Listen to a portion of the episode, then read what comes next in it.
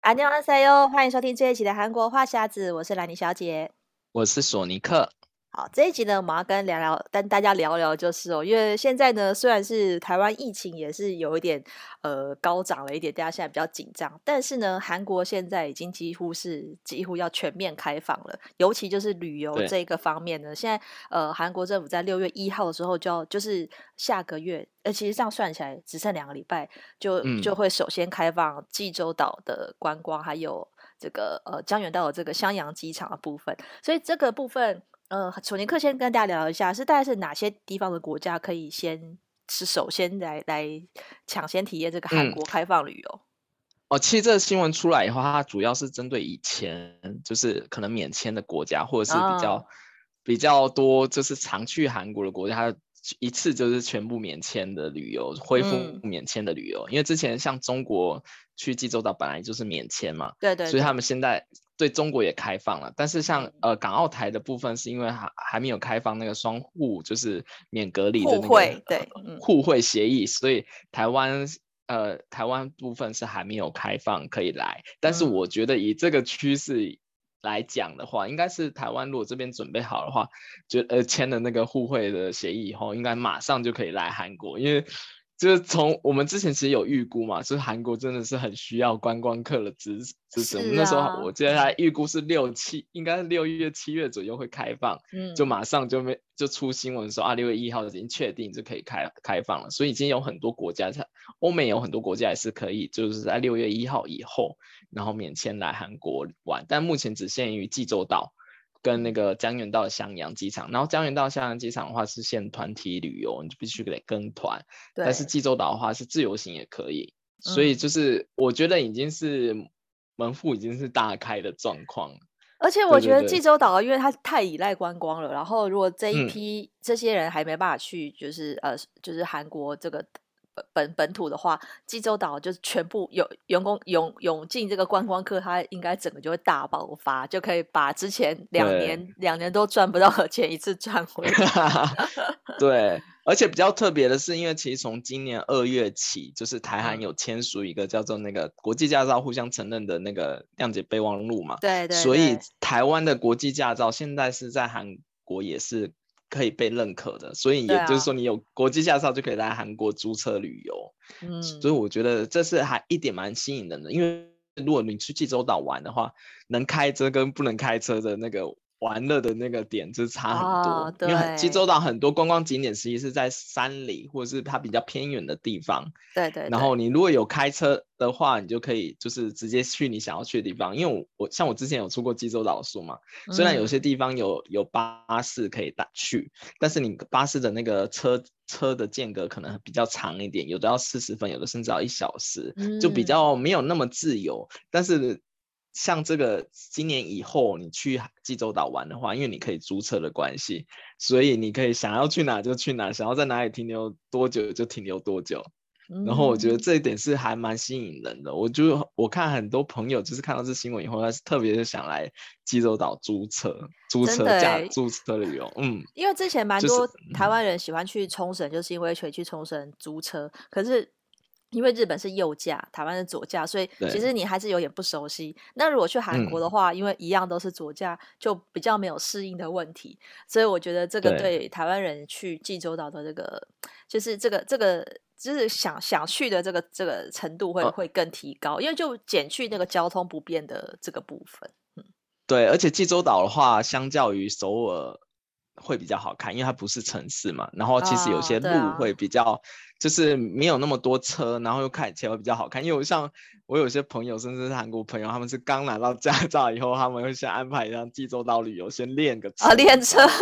对，因为因为比较没有那么多车去挤的钻来钻去或怎么样，啊、就是会比较好开。而且济州岛就毕竟也比较好玩嘛，这这对韩国人来讲，嗯、他们觉得济州岛是一个度假胜地，所以他们就是哎刚好就去那边租车玩，是还还蛮特别的，所以还蛮强烈推荐大家可以。就是疫情过后以后来来韩国，就是试试看租车旅游这样子。对啊，因为我觉得假设这样看起来的话，对说不定今年下半年或是明年，我如果台韩互相承认的话，我觉得大家因为这大大家也真的很久没有出国，然后如果有一个地方是可以免签，嗯、然后如果再加上免隔离的话，如果回台湾也不用隔离的话，我觉得台湾人应该立刻就就是先先先奔去济州岛，因为我相信应该蛮多人只有去过，比如说首尔啊、釜山，那还没有机会去，嗯、像我也还没有机会去济州岛，我就会很想要趁它开放的时候赶快去一波。然后刚才提到就是这个台韩国际驾照互相承认这个部分，其实到。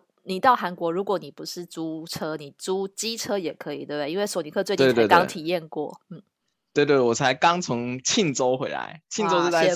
釜山上面一点，嗯、然后庆州这个地方原本是它其实是一个古迹的城市，然后闹区的话就是它有几条主干道。但它的那个车线道不是那么多，所以一一到周末的时候，那个两个主干道全部都是塞满车，所以我像这种地方，我就不建议大家去租汽车。虽然庆州在那个 KTX 站有那个汽车租借的柜台，但是我不比较不建议大家来庆州租汽车原因是因为你如果租汽车的话，你就是一会一直被堵在路上，很花时间。然后庆庆州的话，他们是。你像庆州的高速巴士站前面那里有一整排的，全就是给人租机车的店，机车跟脚踏车的店。那像你如果有拿那个。国际驾照的话，假如说你是汽车的驾照，你就可以租机车。它有它里面有五十 CC 跟跟一一二五 CC 可以选，然后价格会有点不一样，然后但是也没差多少。你可以选你习惯。我我个人建议，如果你是要去比较远一点的古迹，那那种要骑山山路的话，你就租一二五一一二五 CC 的摩托车会比较方便一点。那如果假如说你只是短暂只租个一两个小时，只要在市区里溜达的话，对，那。那租五十 CC 的就够，然后我像我上次是租两个小时，它的租金费用大概是五百台币，嗯，就两万韩币。但是如果它有租一整天的二十四小时的的那个费用，大大概只要一千多台币而已，其实差差不差不了太多。就是你可以依照你的行程安排去选择，说你要租租几个小时，然后他们租完。我记得那时候去租的时候，他会给你写写一张，他会那个租借的那个合约书嘛，上面会先跟你确认说，哎，你是什么样的驾照，能不能骑机车，能能不能骑五十或者是一二五嘛，他会先确认，确认完了以后，然后他会跟你讲说，啊，假如说如果车子撞到或者怎么样，你可能要赔多少钱，他会先跟你讲好，就是希望他也不希望你租 租机车过去被撞车怎么怎么的，然后他就是。然后他就跟你讲一些，就是可能要学会赔偿的，然后最后还问你说啊，你你那有这家，你之前有没有租过？然后会不会骑机车？他还重复跟你 double 确认，确认完以后就会、嗯、就会给你给你那个钥匙。然后我比较发现，就是韩国的机车还蛮多 S Y N 的机车，哦是哦，就我现在那边，对对，就 这样很熟悉。这韩国好像 S Y N 跟雅雅马哈的机车是最多了。哦，对对对对对，因为我我那时候租的是 Mio 五十。我碰上网络，就有人就说啊，原来 Mio 五十在韩国也有，这样 对啊，对，就是就觉得很亲切，然后就整个手感就是就就台湾人 DNA，你知道吗？就是骑机车就就就钻了的，就觉得很就觉得很就是感感觉好像又回到台湾。然后你但是你可以去就是很多韩国的就庆州的景点，我觉得还蛮特别，哦欸、对、啊，就你就不用不用去想说我要我要去。搭 taxi 或者搭巴巴士还要等车，就直接机车就嗯就走了，我就觉得还不错。然后但是归还的时候你要给他加加满油，因为他租借你的时候，他会跟你讲说他的油机车是加加满油的状态，对对对，所以你还车的时候也必须要去就是满油的状态还。然后机车跟汽车，大家如果开过就知道，这个机车它真的很省油，所以这样。租租下来的话，机车也会相对便宜很多。大概多少钱啊？对啊，你这样一借了一天，我那时候骑了，我骑了两两个小时，哦、然后我去加油的时候比较好笑，是是那个加油的那个小哥吧，在帮我加油的时候就按一下，然后就 掉起来，其实基本上满了，没有花什么油，所以我是是加那个最最便宜的，大概一千韩币，就只有二十五块台币。就其实还蛮划算。Oh. 那如果你是租汽车的话，可能就会有比较多油费。所以机车的话，相对的就比在在在那个油费的负担就比较省钱一点。然后，所以我有些朋友他们去济州岛玩，他们也是租机车，租机车环岛。Mm. 我也觉得这也是一个选择啦，因为济州岛除了汽车以外，也可以租机车。机车的话，在市区也有很多租机车的店。而且对，然后而且你是不是骑租机车的话，嗯、是不是没有什么机车格的限制，就是想停哪 就停哪里，是这样吗？啊，对对对对，其哦，我去庆州的话，基本上好像没有人在抓，就是他那边都是，我看很多人都是就是随便停。就是，但是、就是、我其实印象中没有在韩国看过什么机车停车格，嗯，因为通常他们骑机车都是外送的在骑，本地人骑的比较少，所以好像根本不需要画机车格这件事情，就等于是你可以乱停。对，就跟台湾一样，但我我就我就台湾就习惯了，就就停在那个巷子里面，就跟就停在找个巷子里面去停，就感觉比较好。我看有些人就是也可能韩国人有些不太习惯，他就直接停在路口旁边随便停这样子。对，我就觉得好像比较不好，然后我就就是自自己就会停停到那个巷子里，就是汽车格跟汽车格之间的里面这样子。对，我是个人习惯这样，但是就是。基本上那些地方比较不会抓，就是机车的那个违停，汽车有可能会抓，机车比较不会抓，嗯、对，对啊，所以基本上比较没事。但是就真的，如果是租车的话，还是要注意一下交通安全，对，嗯、这这个是最重要的。就是第一个就是自己的安全，第二个就是你如果碰到的话，你要赔很多钱。啊对啊，对 对对对，是，所以这也是租车一个要考量的啦。对对，对，虽然你很方便，但是还是要注意安全。然后汽车的话。补充一点，就是我之前去济州岛玩的时候，那个我们那个韩国老板有租自己在机场租汽车，嗯、然后他。租租汽车的话，济州岛那边是非常完善的，就是它还有一个柜台，然后你去那边也是一样，跟机车一样，它是看你的驾照，然后跟你讲一些注意的事项。以后在那个济济州机外面有个机场，有一整区都是停满的，就是那个租借的那个车，他会跟你讲说你的车号有多少，然后在哪一个停车区，然后就去找你的车，然后开开走就可以。然后回来的时候也是回来这边换，其实跟。跟那个机车是大同小异，然后但是因为汽车租借比较竞争比较激烈，所以它不同的那个租车公司还会给你一些那个他们租车公司的一些什么联合优惠优惠本，就是你去哪一个观光景点玩，你只要是开他的那个车去的话，它里面有 coupon 可以打折，嗯，这是还蛮特别的一个情情况。大家如果之后来济州租车的话，可以注意一下那个联合优惠，我觉得那个有时候优惠很多。对、啊，就可以返回你的租车钱。嗯嗯，因为我就想说，其实等说不定对啊，等到那个疫情开放之后，其实我们再去韩国的时候，就会多了很多不一样的这个像是这个便利的措施啊。另另外就是还有很多新的景点。其实韩国在这疫情当中还是有在发展观光，嗯、像第二大第二第二座的这个乐天世界就要在釜山开开幕了，因为现在是只有在首尔蚕室的那一个乐天世界。嗯。对，其实那个釜山乐天世界是大家已经期待很久，因为所有的乐天世界其实，在韩国的来说是一个神的地位，就大家小时候都会有去 去，就是尝试乐天世界玩的那种印象跟回忆，嗯，所以那时候很多人都在一直在敲碗，就是釜山的那个乐天世界，然后它釜山乐天世界其实也盖很久，它是在南南浦洞那边。因为南浦东那边有一区是乐天百货，那后面那一带，嗯，所以那那一整片地是乐天的嘛，然后他们就开了，其实已经盖了很长一段时间，嗯，然后是最近在釜山开幕，然后很多人就是特地去那个釜山乐天世界玩一下，嗯，对，然后我自己也很期待，我也很还蛮想去，虽然所有的乐天世界已经去到不太想去了，但是就想说，哎，釜山开了，我就觉得哎可以去。玩一下，因为它毕竟你，它这个乐天世界里其实是一个，如果有去过首尔的乐天世界就知道，他们也是做的有点像，应该说韩版的迪士尼吧，他们有打造一些他们自己的吉祥人物啊，然后一样会有花车表演啊，对对对，然后还有晚上会有镭射秀啊，嗯。之类的，还有一些特别的舞台，然后还有一些就是它经典的那些游乐器材都有，所以他们其实是一个算是韩国蛮设计蛮完善的一个那个游乐园的一个集团开的，对，所以所以我觉得还蛮适合，就是大家如果来玩的话，不管因为尤其现在很多人已经不一定是会飞首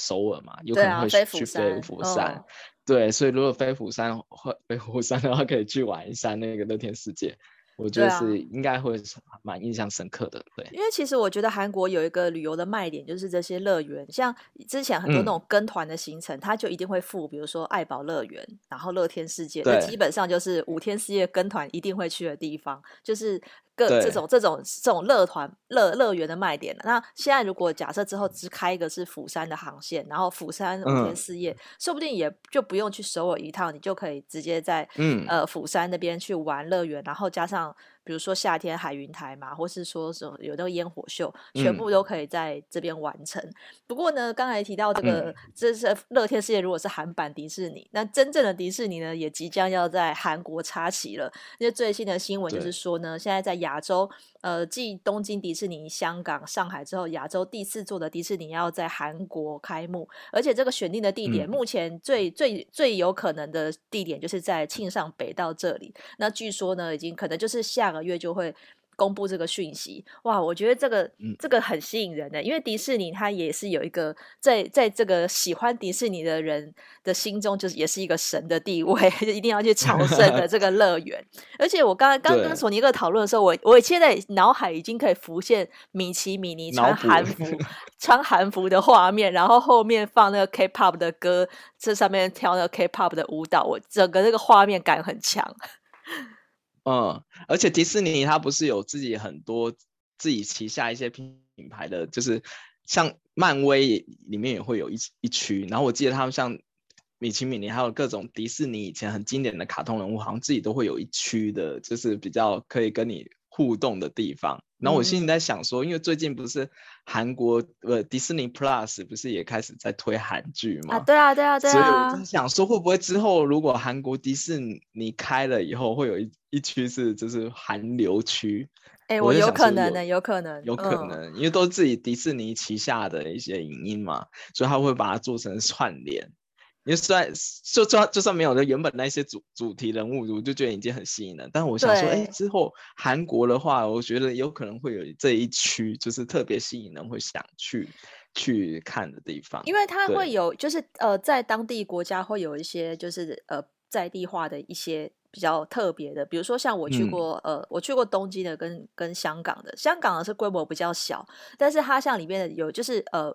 比较比较有有呃招牌的那个，像那个什么小小世界，他在他就会播比较当地，比如说比如说呃什么农历新年的时候，他就会弄得像是那个过年的那种感觉，然后就会、嗯、就会放一些过年的音乐，就是会比较融入当地的习俗。那我可以想见，就是来韩国，嗯、包括说它的周边产品，一定也会有融入一些韩国元素，嗯、然后里面贩卖的食物。一定，我猜那个园区一定会卖辣炒年糕。啊，对，还有糖饼啊，特别。对啊，就是它一定会融入一些在地特色，哦、而且我觉得那个地理位置，就是在庆尚北道的话，也算是呃，如果去从飞釜飞釜山去的话是比较近，但是如果你从首尔去，索尼克是说搭高铁大概两三个小时也可以到，对，对。就对，其实也蛮方便的，嗯，对啊，其实其实大，而且现在。的那个 KTS 票其实我后来算过，其实 KTS 票还蛮划算，就是，哦是哦，就是所、嗯、所以，我我那时候去庆州的时候，那也是才花个两两千吧，两千多台单单程，嗯，单程一两千块台币就可以搞，而且他现在。如果常玩韩国的话，就知道它有个叫 KR Pass，我们之前有介绍过，就是你几天内可以无限次搭乘，哦、对对对，这种话就更划算。嗯、就你如果不管去首尔去釜山就可以，你甚至环一整个韩国也可以，反正就是它就是固定的钱，就是你只花那个费用就无限次搭乘。对我觉得这个还蛮吸引人的，就不管它开在哪里，我都会想要去。其实最主要是因为它是迪士尼，但是我、啊、我猜就是到时候迪士尼刚开的话，应该也是会大排长龙。刚才说到那个带团带团会去那个游乐园，我有一个那个亲身的经验，就是因为我最早第一次来韩国的时候也是跟团，那时候去爱宝。对，我发发现跟团去。去游乐园有个坑，就是因为你去了的时候人太多，嗯、然后他他每次停留可以给给你三，就算给你三个小时还是两个小时吧，然后你去那边带你玩排完一个游游乐设施或两个，就差不多要回家。对啊，排队要很 久啊。对，对啊，所以就是必须要有有的游乐园已经有推出那个，就是好像有另另外一个那个快速通道证吧。对对对，就是有些游乐园会有那个，就是你得另外加买、那个，一定要一定要买，对对，要不然的话你就是得得自由行自己来，然后挑平日去，嗯、那种才是你才可以玩到饱。只是大家如果要玩游乐园的话，一定要记得就是避开假日，然后或者是买那个那个快速通关证，就是这个是重点。对，啊、对。然后还有一个新，还有一个新的乐园，就是这个乐高乐园也在韩国开了这个呃，算是亚洲亚洲最大的 Legoland。嗯、然后这个乐高乐园，我是在我是去过德国的啦，那他现在在在全球大概有十间吧，嗯、因为。呃，乐高本来是源自丹麦嘛，然后它在全球各地就是开了这种乐园，嗯、它里面全部都是用乐高就是拼成的这个主题区，然后里面也有很多的那个周边，还有就是它跟电影合作的一些那种乐高人物啊，也都会在里面。我是觉得很适合亲子去啊，就是小朋友一定超爱乐高的。然后里面当然也还会有什么海盗船啊，嗯、然后跟那个云霄飞车这种比较也有小刺激的游戏。重点是它还有那个乐高酒店，因为我也有看过我朋友去马来西亚的。哦它就是那个房间里面全部都也是乐高拼的东西，小朋友看了就疯掉，就是觉得超棒的。就是如果喜欢这种乐高游戏的人，就一定要去朝圣。而且这个在春川也是不远呐、啊，就是如果你去春川，嗯、然后去江原道，然后从首尔搭地铁就可以到。是啊，然后你一定会去南怡岛看一下风景嘛，然后去春川吃个这个辣炒鸡排，辣炒鸡排，然后再去个乐高乐园。嗯、我觉得这个如果是去，我觉得三天两夜。放，或是或是说你再加个首尔，加起来五天四夜，我觉得也还不错。就是这个如果是呃亲子团的话，嗯、就是都把重点放在北部。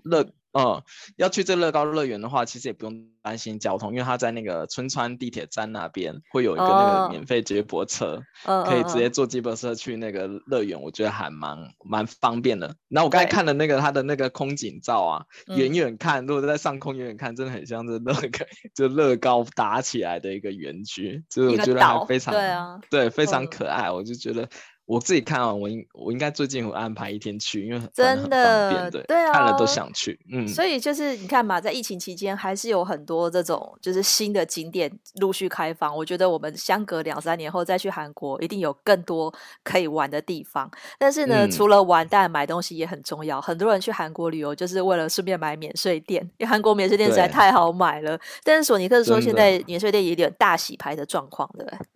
对，因为在疫情前的时候，其实韩国政府为了要扶持比较中小的企业，就比较中小企业，然后让他们进免税这块大饼，所以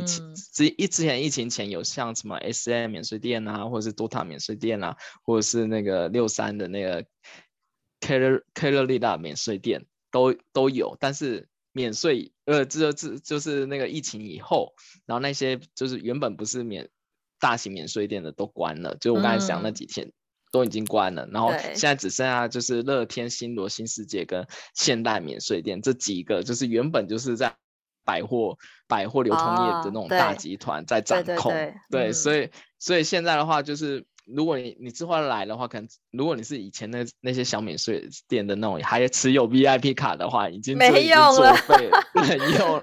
你就只能去这些大的，因为像 DOTA 就已经被那个 DOTA 免税店那个地方现在已经变成现代免税店了，哦，就是你只只能去那边玩，但是他们就是因为还是。是有在在竞争嘛，所以还是有一些优惠。嗯、但是比较不同的话，就你可能现在去那些免税店会看到，就是很多人架着手机在直播，哦、就是他们因为疫情的关系，所以他们已经改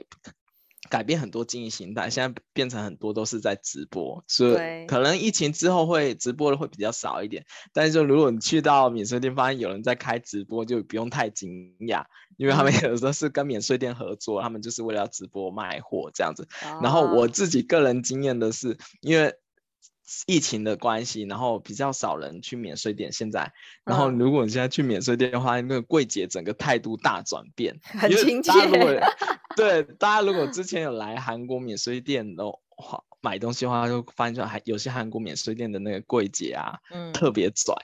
就是特别的拽，他就哦，就你去排队，或者按什么东西没有，就是爱理不理。但是现在因为对现在因为就是去那免税店买真正买东西那种自由行的人很少，所以我之前有次就跟我朋友去去，然后发现那个太。那个柜柜姐的态度大转变，然后以前本来不你在免税店买那种保养品啊，他都不会给你样品的。但是我们那时候去，好像帮他刚刚开第一笔单嘛，嗯、然后那个免税店之前的柜姐给我们一大把一大把那个样品，就是免费的免费的赠品这样子。然后我到现在我那些赠品都还没有用完。就是我我明明只买一点点哦，以前如如果他看你只有买一点点东西的话，他根本不会给你什么什么赠品这样。对。然后我们 那时候去，我们就只买了一点点，但现在的柜姐完全态度不一样，他就一大把一大把的那个这小样赠品就都都给你这样，嗯、我觉得还蛮特别。就大家如果之后去去免税店的话，你可以哎看一下那个柜姐的态度，就会跟以前完全不一样。我是个人这么 觉得。哦、嗯，对，而且其实因为我们那时候去韩国都会下载那个 app。吧，就像是那个乐天的，嗯、它就是在你如果在网那个网络上买的话，网络下单还有一些那种券啊，然后现金券折扣下来，积分、欸、折扣下来那个非常的便宜，所以如果要补货，那化妆品都是就是可以线上买。但是我个人也蛮喜欢，就是像在明洞那边也有个有那个实体的免税店嘛，嗯、那去实体的店好处就是你可以亲眼看到你想买的东西。如果你像是它有 Kakao 的店，然后还有一些像是包包。包啊，或者是衣服，就是你可以至少可以先先摸到，或是先看到那个尺寸，比较不会有什么买买错尺寸的问题。但是，一样就是要去机场提货啦。嗯、只是说你就是可以先先在现场，对，有时间可以慢慢逛。哦，嗯、我记得他们是有分，如果是韩国品牌的话，你可以直接现场带；然后如果是国外欧美品牌的话，对对对，或者是其他国家的时候，嗯、你就必须得到机场才能提。对，对对。所以，如果你赶着用的话，你可以，如果是刚好你想要买的东西是韩国的。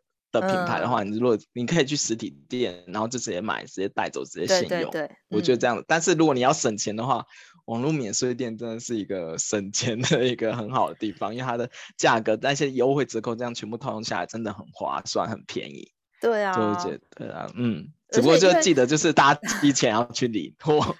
不是因为有时候 去机场会有点来不及，因为其实仁川机场很大，然后有时候在你光在你光到了那边，你可能登机前去。我觉得只有时候顶多你只有留一个小时或一个半小时吧，然后你进关之后想要去逛，然后会来不及。但是如果你市区的你有时间比较充裕的话，你还就可以先慢慢逛一下，嗯、然后再决定要不要买。要不然有时候在机场就是只能看到就要买了。